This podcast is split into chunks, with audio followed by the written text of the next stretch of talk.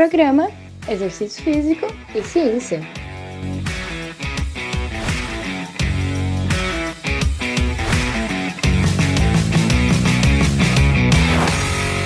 Está começando mais um Exercício Físico e Ciência.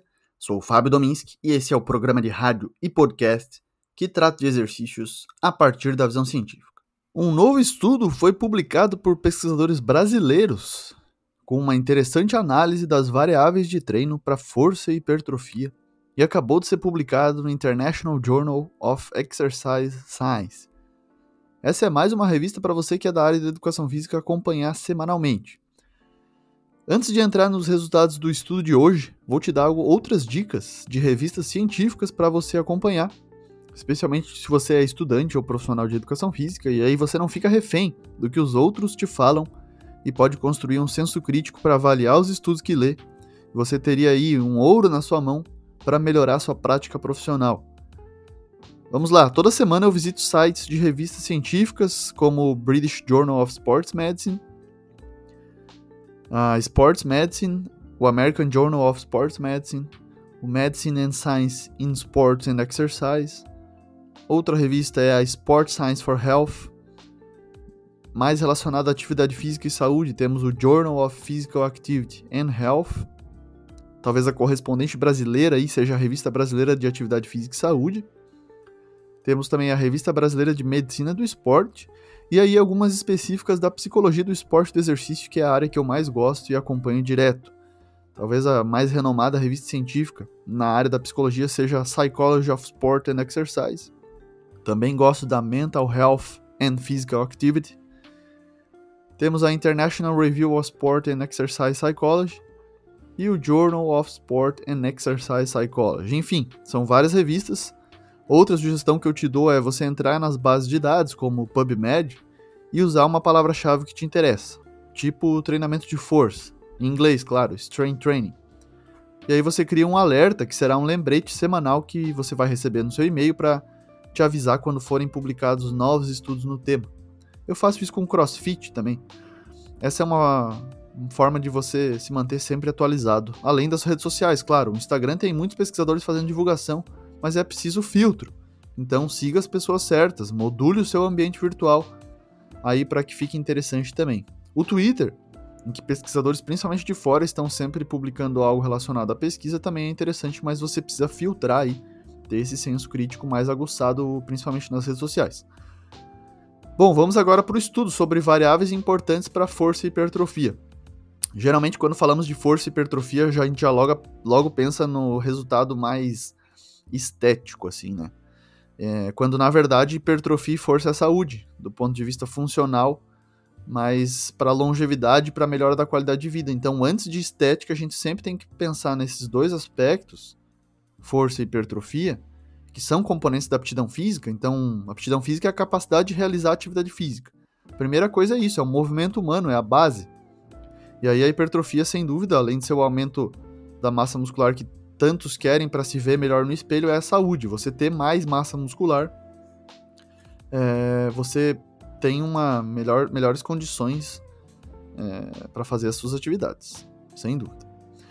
Bom, esses pesquisadores dividiram aí essas variáveis importantes para força e hipertrofia em volume, intensidade, intervalo de descanso, a cadência, a ordem e a seleção dos exercícios e a frequência. Vamos falar cada uma delas aí e aí algumas aplicações práticas. Esses caras, pesquisadores, reuniram 115 artigos científicos sobre musculação. E a primeira delas que eles já apresentam é o volume, então, geralmente nesses artigos aí sobre hipertrofia, revisões como essa, o volume se destaca, né?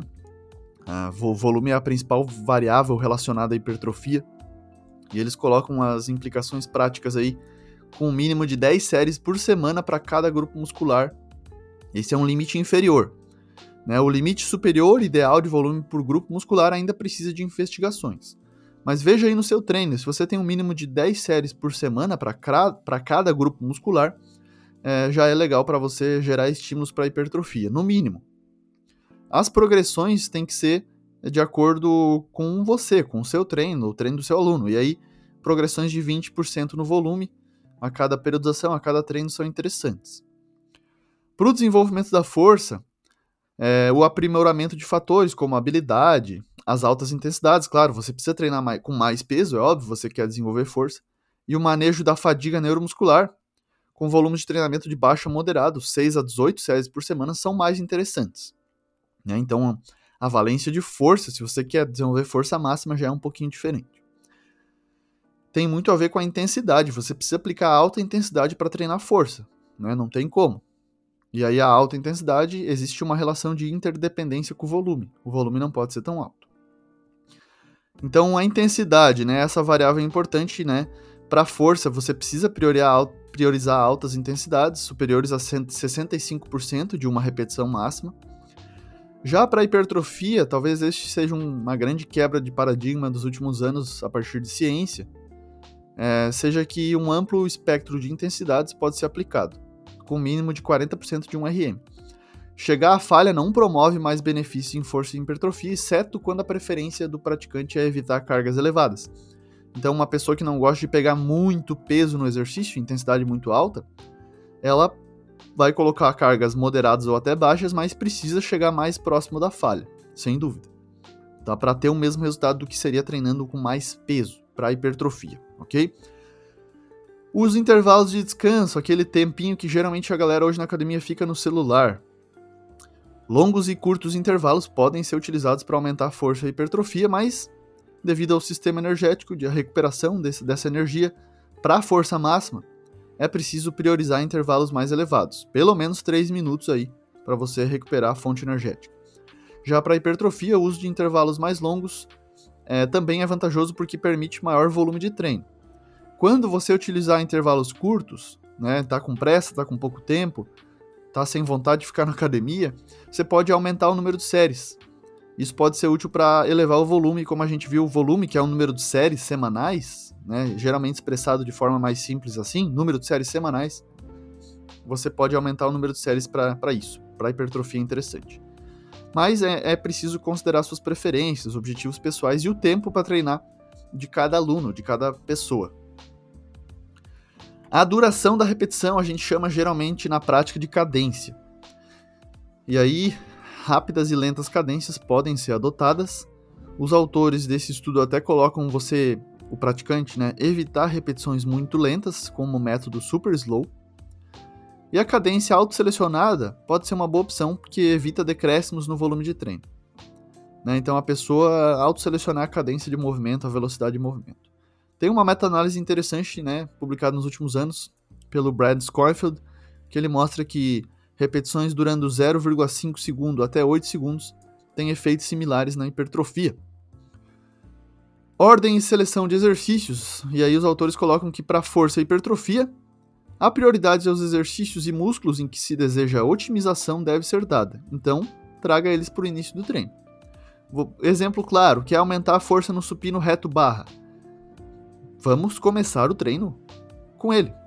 É claro, você está é, zerado, você não tem fadiga acumulada, você tá descansado, sei lá, segunda-feira, dia mundial do peito. O cidadão aquece bem, claro, aqueça seus músculos, suas articulações, aqueça o corpo em geral, se você preferir também. E aí vai lá e faz séries aquecimentos progressivos até treinar força lá, pegar o máximo de peso que você conseguir, de acordo com o seu treino. Busque aí um profissional de educação física para te orientar também nesse aspecto.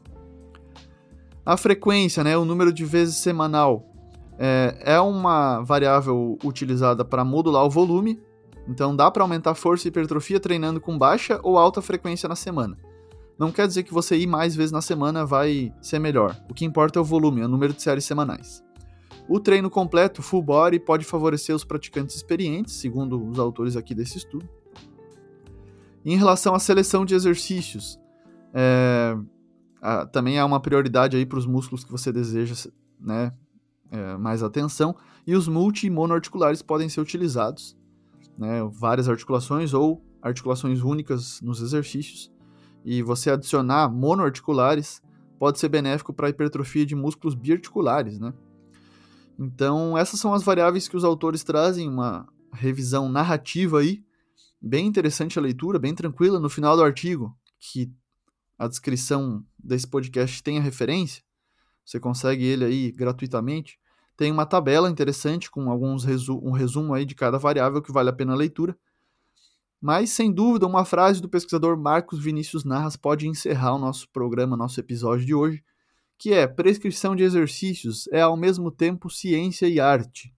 Valorize o profissional de educação física porque ele que entende, ele que tem essa arte aí baseada na ciência para fazer a prescrição de treinos.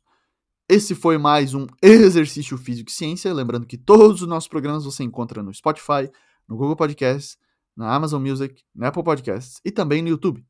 Um abraço e até a próxima. Você ouviu Exercício Físico e Ciência com o professor Fábio Dominski.